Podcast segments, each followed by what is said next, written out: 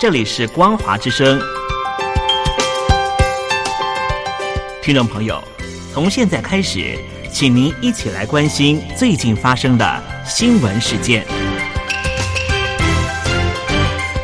欢迎收听《光华随身听》。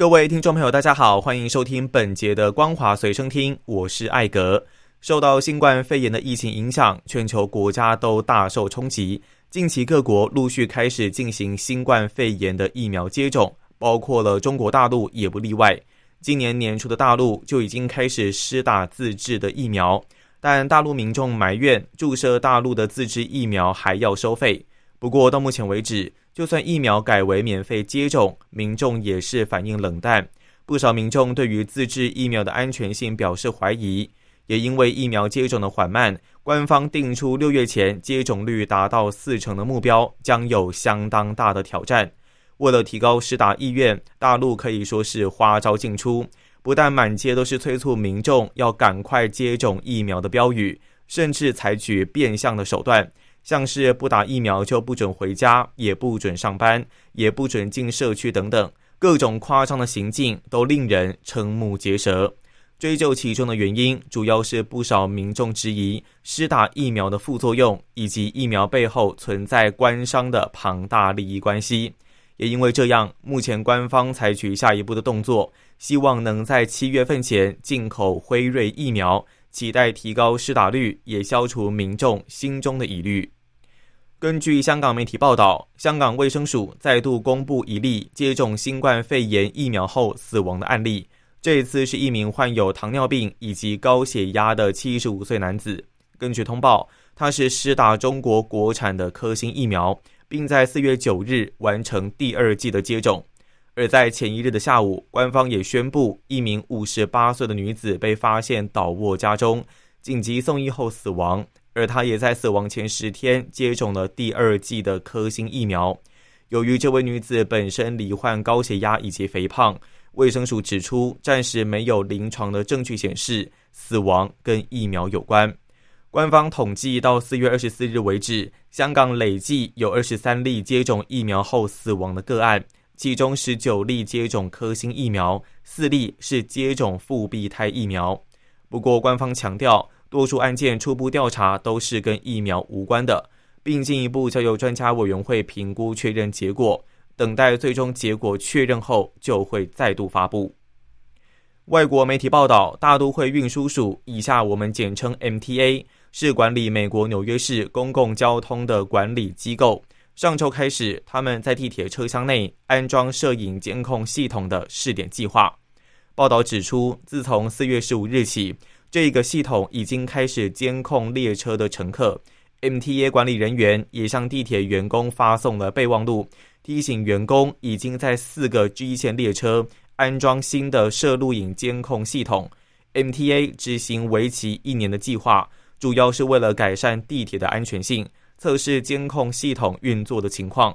不过，报道表明，提供监控系统技术的供应商竟然是来自中国大陆的苏州华企公司，这也引发了资讯安全的疑虑。媒体报道，苏州华企在二零一九年被金投轨道交通科技公司收购，而金投轨道不仅具备人脸的辨识技术，也跟中共关系密切。让民众相当担心会有各自外泄的风险。中共官媒近期连番批评美国电动车大厂特斯拉，从间谍车到刹车失灵，表面上是打击特斯拉的商誉，实际上则有政治的目的。专家分析，中共扩大制造争端，目的是打击特斯拉创办人马斯克致力推动的新链计划，因为计划一旦组建完成。中共领先的第五代行动通讯技术的优势将会荡然无存，而这也有可能会使得中共在美国面前，包括时空以及大数据都三百六十度无死角，没有任何的秘密，因此他们就不能再支持特斯拉。近期特斯拉面临中共官方、党媒和行业内外的连番恶评，还遭到军方以及国家企业禁用。原本坚决不妥协的特斯拉，因为庞大的压力，最终发表声明道歉，并表示愿意配合调查。有专家指出，就商业层面来讲，中共是要打击特斯拉的品牌声誉，把特斯拉赶出大陆，收紧市场。如果特斯拉要继续留在大陆的电动车市场，就必须要接受监察管制，或拿出关键技术来进行交换。另外，SpaceX 最近几年发射大量的通讯卫星，连接成一个星链。这么一来，美国通信事业将直接跳过第五代的行动通讯技术，进化到第六代，可以帮助更多落后国家直接上网，比电动车功能更大，全球都可以有上网的机会。也就是说，中共的网络防火墙就会被攻破。这件事对于中共来说更加严重，也攸关党的生存问题。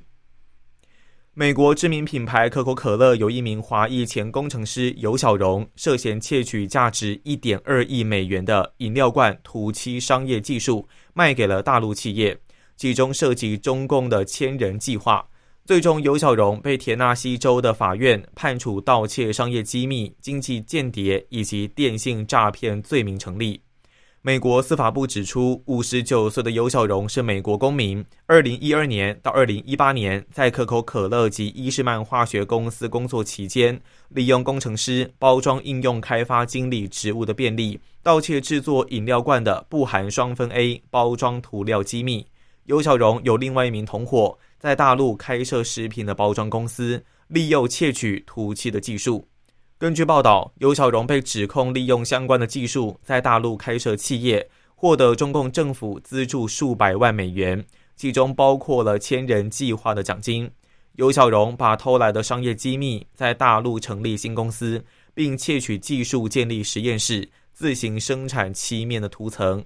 中共从两千零八年开始推展千人计划，十年间吸引数以千计的专家落户大陆。建立实验室、公司以及研究中心。不过，近年来有多名与计划相关的学者在美国涉及间谍等罪名被捕以及遭到起诉。千人计划已经从中共官方机构栏目上消失，而美国能源部日前也禁止他们的科学家和员工参与大陆的人才招聘计划。有报道估计，相关技术的外泄每年就会让美国政府损失数千亿美元。